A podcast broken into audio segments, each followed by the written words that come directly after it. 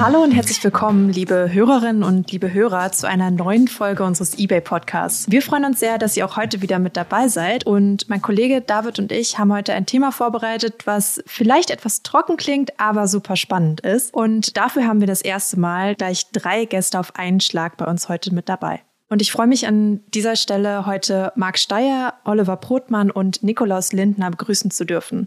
Hallo ihr drei. Hallihallo. Hallo. Schönen guten Tag. Hallo auch von meiner Seite. Wir besprechen heute ein sehr wichtiges Thema und zwar, welche EU-Verordnungen und anderen Gesetze in diesem Jahr alle auf unsere Händlerinnen und Händler zukommen werden und was diese auch bedeuten werden.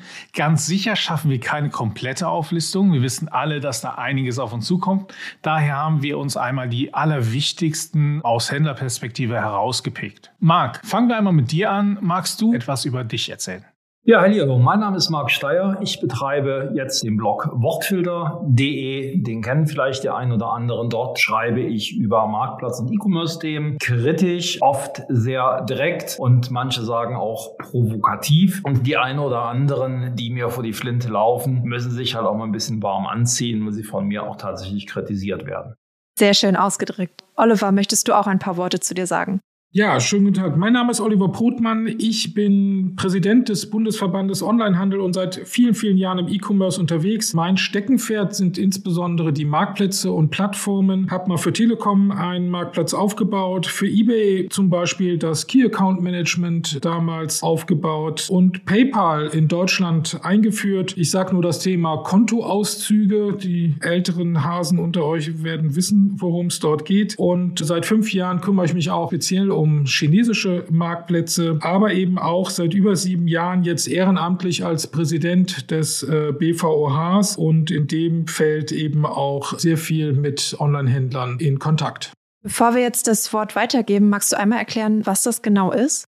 Sehr gerne. Es war 2006 und äh, dort haben sieben Händler in Dresden den Bundesverband Onlinehandel gegründet. Es waren eBay-Händler und sie meinten, okay, man sollte sich im Prinzip schon mal ein bisschen vernetzen und gemeinsam sowohl Richtung Marktplätzen als auch Politik unterwegs zu sein. Ja, seit sechs Jahren, sieben Jahren mache ich das jetzt als ehrenamtlicher Präsident und wir sehen uns als Interessenvertretung für den ehrbaren mittelständischen Multi-Channel-Händler.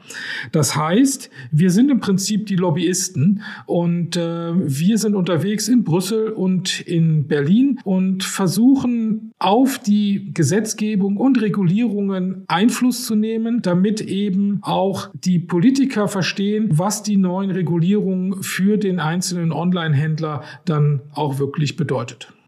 Das heißt, du kennst dich also auf jeden Fall richtig damit aus, worüber wir jetzt sprechen wollen. Und da möchte ich direkt einmal eingreifen und einfach zwischenhauen, weil ich der Meinung bin, dass der Oliver viel zu wenig Werbung für sich macht. Ihr könnt alle Mitglied werden beim BVOH und viele Händler beklagen, dass sie politisch sich nicht ausreichend vertreten sehen. Der BVOH ist tatsächlich der einzige Verband, der die Stimme der kleinen und mittleren Händler vertritt. Deshalb geht einmal auf die Internetseite bvoh.de. Dort findet ihr auch einen Mitgliedsantrag. Es ist nicht teuer, dort Mitglied zu werden aber es ist verdammt wichtig, damit auch eure Stimme Gehör findet. Das nächste Bier gehört dir, Marc. Danke. Sehr schön. Dann wollen wir nicht zuletzt noch zu Nikolaus kommen. Nikolaus, kannst du ganz kurz was zu dir sagen? Ja, gerne. Ich bin seit 2007 bei eBay, bin von Hause aus Jurist und bin zuständig für die politische Kommunikation bei eBay. Das klingt jetzt ein bisschen für viele vielleicht nicht ganz so klar, was du machst. Kannst du einmal genauer sagen, was genau deine Tätigkeiten sind und wie diese auch Händlerinnen und Händler beeinflussen? Sehr gerne. Ja, Oliver hat es ja so ein bisschen schon erklärt. Was macht eigentlich ein Lobbyist? Denn ein solcher bin ich nun mal. Ich bin für die Interessen zuständig. Und zwar nicht nur für die Interessen von eBay, sondern eben auch für die Interessen von den Händlerinnen und Händlern und von Verbraucherinnen und Verbrauchern, die den eBay-Marktplatz nutzen. Ich beschäftige mich also mit politischen, gesetzlichen Entwicklungen und versuche, die im Sinne unserer Händler zu beeinflussen. Das heißt, wenn irgendwo der Schuh drückt und wir erfahren von den Händlern, dann bin ich das Sprachrohr zur Politik und teile ihnen mit, dass da Missstände vorherrschen. Es ist aber auch so, dass wir teilweise das gemeinsam mit den Händlern machen. Es gibt sogenannte Fly-ins, wo wir dann mit den Händlern gemeinsam zu den Politikern gehen und äh, mit denen das dann besprechen. Also ich finde die Runde heute besonders spannend, weil ihr alle auf eure eigene Art und Weise oder mit euren Tätigkeiten die Händler ja vertritt und unsere Händlerinnen. Könnt ihr vielleicht ein paar Erfolge nennen, die ihr auf eure Kappe nehmen könnt, von denen Händlerinnen und Händler profitieren? Da möchte ich erstmal noch mal reinkrätschen und möchte noch Nikolaus ein klein wenig ergänzen. eBay hat ein ganz, ganz tolles Programm. Ähm, ihr könnt einmal googeln eBay Main Street. Dort seht ihr auch, wie eBay euch international in der Politik vertritt auf der einen Seite. Auf der anderen Seite, wenn ihr tatsächlich Nikolaus erreichen wollt, dann folgt ihm einmal auf LinkedIn oder aber auch auf Twitter so könnt ihr ihn auch recht einfach kontaktieren. Und zwar wirklich dann, wenn auch was schief hängt. Und das muss nicht unbedingt nur eBay-relevant sein. Es kann ja auch sein, dass ihr im Allgemeinen mit Vertriebswegen unzufrieden seid. Und auch hier könnt ihr euch an den Nikolaus wenden und er kann diese Dinge sowohl auf nationaler wie auch auf europäischer Ebene weiterreichen und auch vortragen. Äh, damit hast du dir gleich das nächste Bier verdient. Wunderbar. Aber vielleicht würde ich da gleich anschließen, weil tatsächlich eine Problematik, von der wir vor allem auch durch Händlerinnen und Händler erfahren haben, die ich quasi seit meinem ersten Tag bei eBay kannte, die Problematik, das ist das sogenannte Abmahnunwesen. Das heißt, dass Händler die akribisch durch das Netz durchgehen und leichte Verstöße äh, finden, zum Beispiel beim Impressum, dann eben eine kostenpflichtige Abmahnung an den Wettbewerber schicken, an den anderen Händler und daraus sogar ein Geschäftsmodell machen. Und da ist es uns immerhin gelungen, jetzt einige gesetzliche Änderungen hinzubekommen, so dass es viel, viel schwerer ist, so eine unrechtmäßige Abmahnung an einen Wettbewerber zu schicken. Also das Geschäftsmodell Abmahnmissbrauch ist äh, auf jeden Fall deutlich schwerer geworden. Genau, und mehr zur Abmahnung, da haben wir nochmal mit unserem Kollegen Tillmann eine separate Folge. Also für diejenigen, die noch nicht so ganz wissen, was dahinter steckt, gerne auch mal in die Folge reinhören. So, und Marc, du wolltest gerade auch noch was sagen. Ja, insbesondere ist es mit den Abmahnungen halt recht wichtig, dass jetzt ausdifferenziert ist durch diese Gesetzesänderung, wo IBERA mitgewirkt hat, wer abmahnen darf und wer nicht abmahnen darf. Den Abmahnvereinen ist ein klein wenig die, das Handwerk gelegt worden auf der einen Seite, auf der anderen Seite ist dadurch aber auch den Händlern, die zu Recht Missstände ihrer Wettbewerber abmahnen wollen, die Möglichkeit gegeben, hier wieder ein klein wenig seriöser vorzugehen.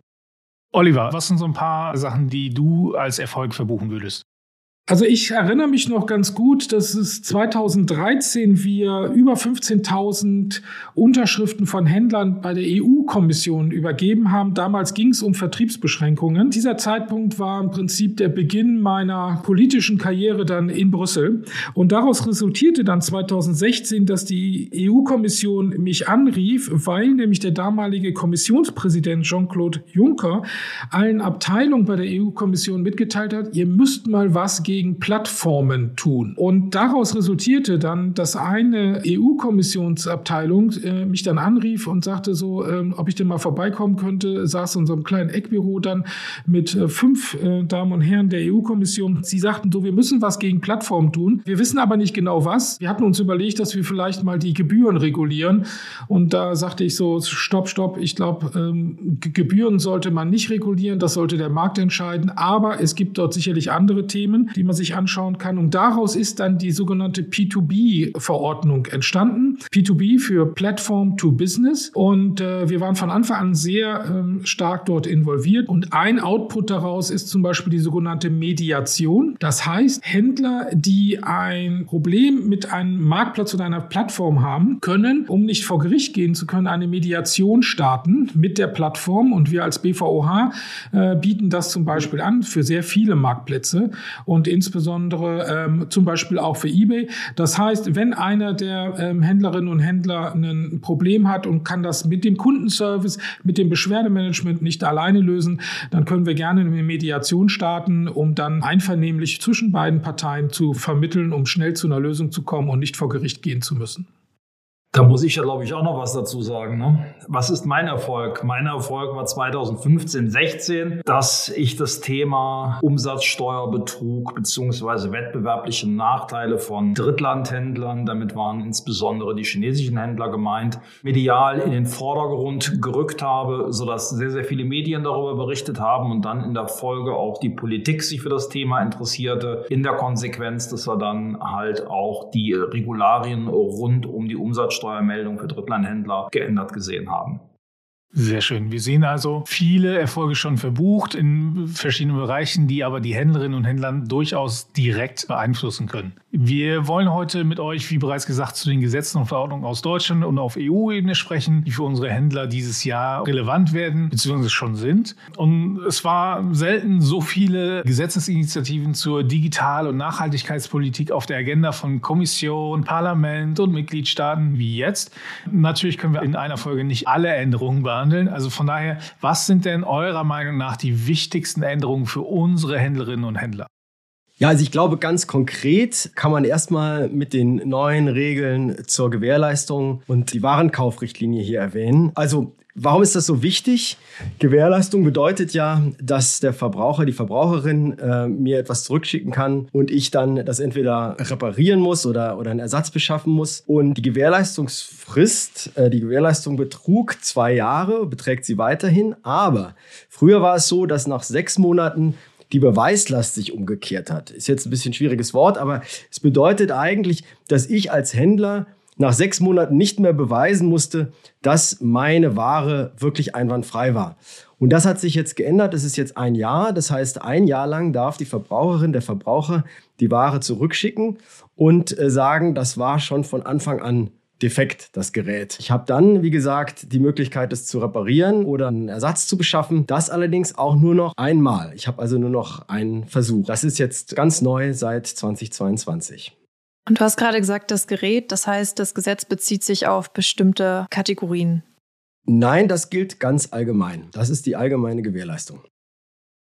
Es ist richtig, dass wir hier eine Gesetzesverschärfung haben und es zeigt aber so ein bisschen auch wieder, wie die Gesetzgeber und Regulierung denken, weil es ist ein Verbraucherrecht. Hierbei ist es eben so, dass wir ein, eine Gesetzgebung haben, die jetzt verlängert wird im Sinne des Verbraucherrechtes und das haben wir bei sehr vielen Regulierungen und das macht es uns dann auch immer wieder so ein bisschen schwer zu diskutieren, weil im Endeffekt das Verbraucherrecht ist wichtig und das Verbraucherrecht wird auch in Zukunft bei vielen Regulierungen eben ausschlaggebend sein. In diesem konkreten Fall ist es eben so, dass die Händler, die natürlich heute schon einen Prozess, internen Prozess haben, um die halbjährliche Frist einzuhalten und dort eine Gewährleistung anzubieten, ähm, dass die jetzt um ein halbes Jahr verlängert wird auf ein Jahr.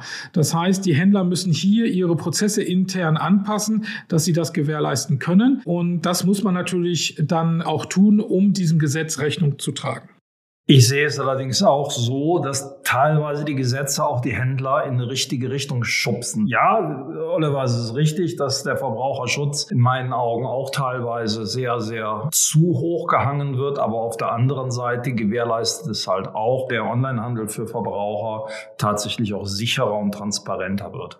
Oliver, du hattest gerade schon die Warenkaufrichtlinie erwähnt. Könnt ihr vielleicht ein bisschen dazu sagen, was ist das und inwieweit ist das auch für Händlerinnen und Händler relevant, sich damit auseinanderzusetzen?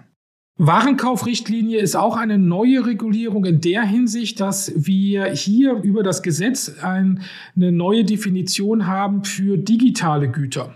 Das heißt, Produkte wie Handys oder wie äh, Musikboxen oder wie Fernseher haben ja nicht nur das Produkt an sich, sondern haben alle eine Softwarekomponente und diese muss abgedatet werden. Und nun besteht eine Verpflichtung auf Seiten des Händlers, dass der Kunde eben auch diese Geräte softwaremäßig updaten kann. Dementsprechend muss er Informationen zur Verfügung stellen. Und das ist im Prinzip ein, ein klarer Fortschritt hinsichtlich der Produktentwicklung, die wir haben. Und daraus resultiert dann der Gesetzgebung. Hier musst du als Händler eben dem Kunden auch die Möglichkeit geben, diese digitalen Güter immer aktuell zu halten. Und das war insofern auch sehr wichtig, weil es natürlich auch Mischformen gibt. Äh, zum Beispiel beim Fernseher, der eine Softwarefunktion hat. Ähm, ist das jetzt digital? Ist das jetzt ein physischer Gegenstand? Und äh, da war es wichtig, dass es neue Regeln gab. Ich sehe es als äh, besonders wichtig an, dass die Warenkaufrichtlinie stark eingegriffen hat in unser Vertragsrecht, wie wir jetzt äh, Verkäufer oder wie Verkäufer jetzt ihre Käufer zu belehren haben. Hier insbesondere die Beschaffenheitsvereinbarung. Das bedeutet, wenn ihr jetzt Mangelexemplare verkauft, die von einer Beschaffenheit äh, abweichen, dann ist es notwendig, dass ihr ähm, eine individuelle Vereinbarung mit euren Käufern trefft. Und das hat zu einer hohen Irritation geführt auf den verschiedenen Marktplätzen, dass die Händler nicht so ganz genau äh, wussten, wie sie sich jetzt äh, zu verhalten haben. Aber hier hat sich dann, glaube ich, jetzt das kann man schon seit ein paar Monaten, also nach ein paar Monaten sagen, dann doch wieder ein bisschen der Strom gelegt. Die Händler haben begriffen, dass wenn sie einen gebrauchten Artikel verkaufen, dass mit der Begrifflichkeit gebraucht natürlich auch Abnutzungsspuren mit verbunden sind auf der einen Seite und wenn ein Artikel halt defekt ist, dann ist er tatsächlich auch defekt. Das heißt, in der Praxis wird diese Beschaffenheitsvereinbarung so häufig dann doch gar nicht gebraucht. Und da versuche ich mir jetzt mal, mal ein äh, Bier zu verdienen bei Marc, nämlich großes Lob auch an ihn, weil er damit zur Klärung beigetragen hat. Denn in der Tat, leider gibt es auch Anwälte, die so eine neue Gesetzesänderung dazu nutzen, ein bisschen Panik zu verbreiten und dann teilweise auch ja, Interpretationen kundzutun, die besonders schwierig sind. Das heißt, das, was Marc gerade dargestellt hat, dass zum Beispiel eine gebrauchte Ware natürlich gebraucht ist und man darüber nicht nochmal explizit belehren muss. Das war so erstmal nicht klar und da hat Marc auf jeden Fall mitgeholfen, dass da auch bei den Händlern Klarheit bestand. Das Kölsch ist bei dir. Wichtig finde ich hier halt auch das, was der Nikolaus gesagt hat. Liebe Händler, lasst euch nicht von diesen Mandanten fischenden Anwaltskanzleien und auch angstsähenden Anwaltskanzleien beeindrucken. Orientiert euch im Grunde genommen an interessenslosen Veröffentlichungen. Und das sind im Prinzip die Veröffentlichungen, die ihr seitens der unterschiedlichen Verbände erhaltet. Da ist eine Orientierung durchaus möglich. Und auch wenn eBay was sie in der Tat äh, sehr gut gemacht haben, gerade im Hinblick auf die Warenkaufrichtlinie äh, Möglichkeiten, wie man sie handelt, veröffentlicht hat, dann sind die schon durchdacht und sie sind im Sinne der Händler. Das ist nochmal ein sehr guter Hinweis. Danke dafür, Marc. Ich habe gerade noch aufgeschnappt, dass als bevorstehende Änderung noch das Recht auf Reparatur kommt. Mögt ihr dazu noch ein paar Worte sagen?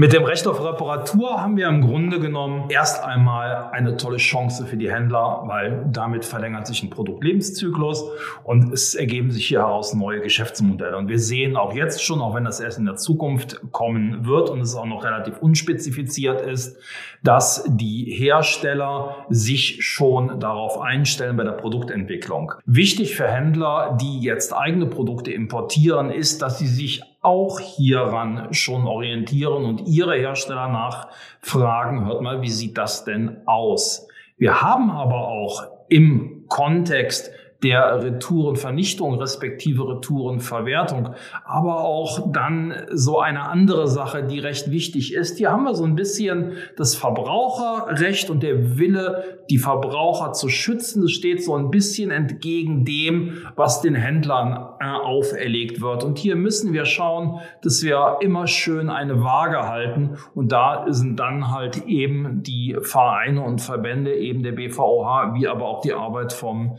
äh, Nikolaus Nikolaus sehr wichtig. Und ganz konkret, es steht im Koalitionsvertrag drin. Das heißt, wir erwarten in den nächsten Monaten spätestens einen Gesetzesentwurf zum Thema Recht auf Reparatur. Gibt es denn auch Gesetzesänderungen, die jetzt quasi direkt vor der Tür stehen? Irgendwas, was jetzt bald kommen wird?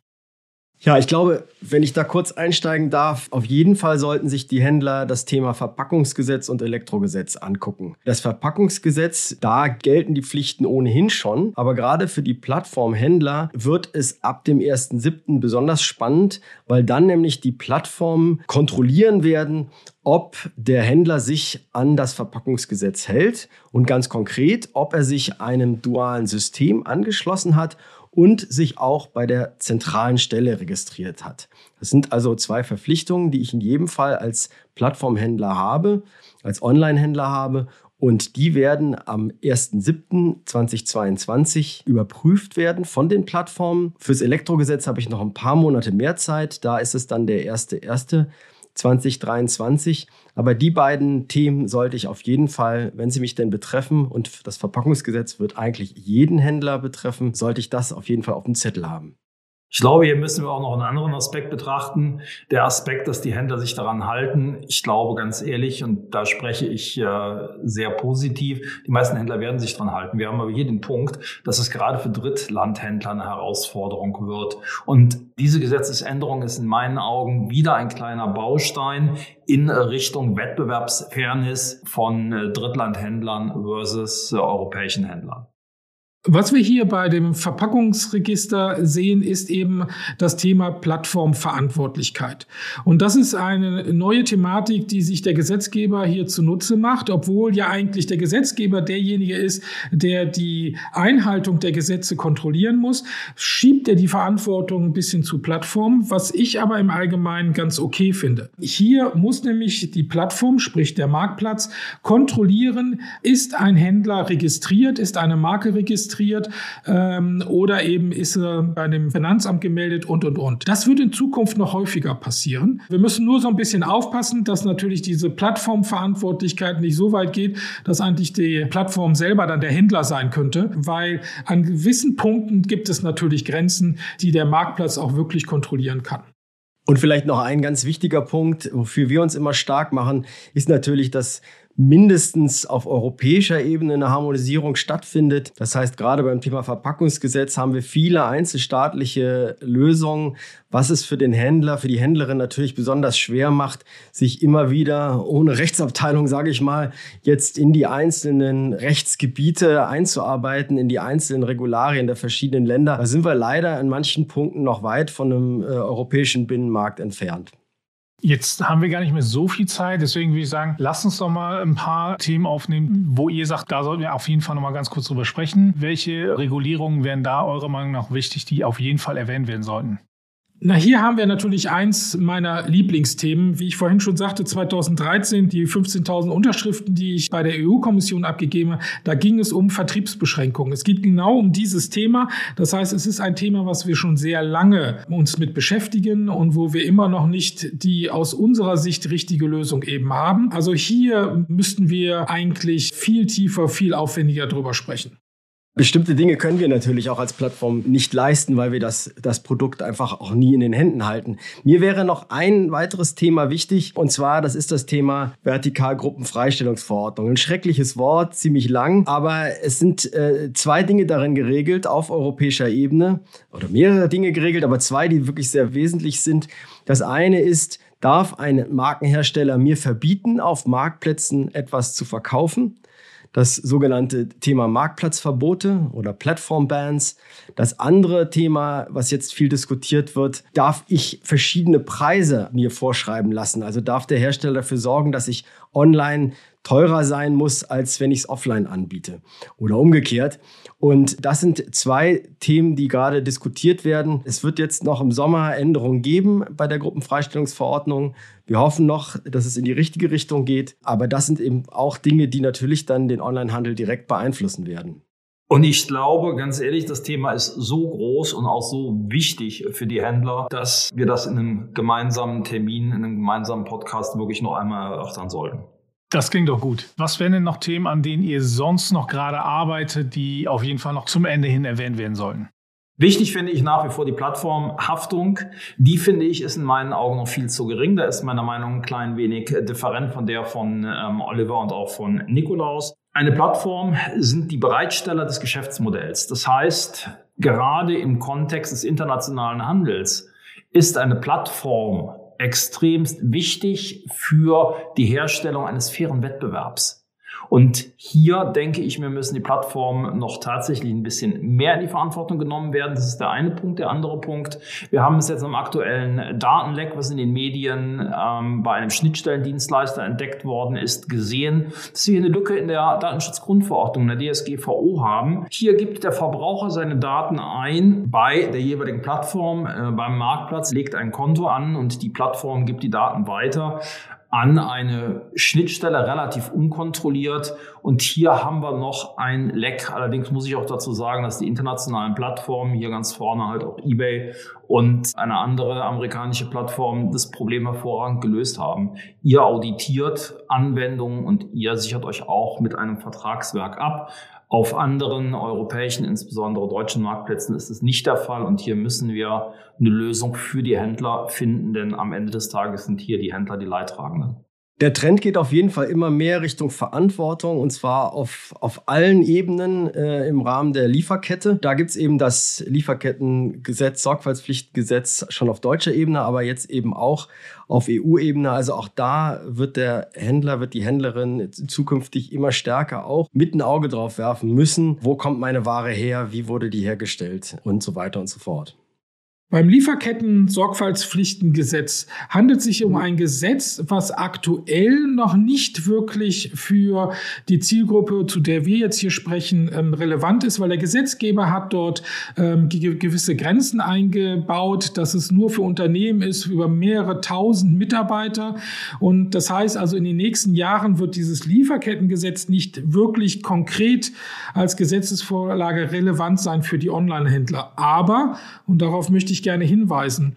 Was sich hier zeigt, ist, dass natürlich früher oder später wir zu einer Gesetzeslage kommen, die auch für Online-Händler, Marktplatzhändler, die nur zwei Mitarbeiter haben oder 100 Mitarbeiter haben, dass es auch relevant sein wird. Deswegen kann ich nur appellieren an alle Händler, auch solche Gesetze sich anzuschauen und zu verstehen, wo der Gesetzgeber hin möchte und was er damit bewirken möchte. Eben zusätzlich auch Verbraucherschutz und dass man sich dann dem bewusst macht, dass diese Thematik auch früher oder später auf einen selber eben zukommt.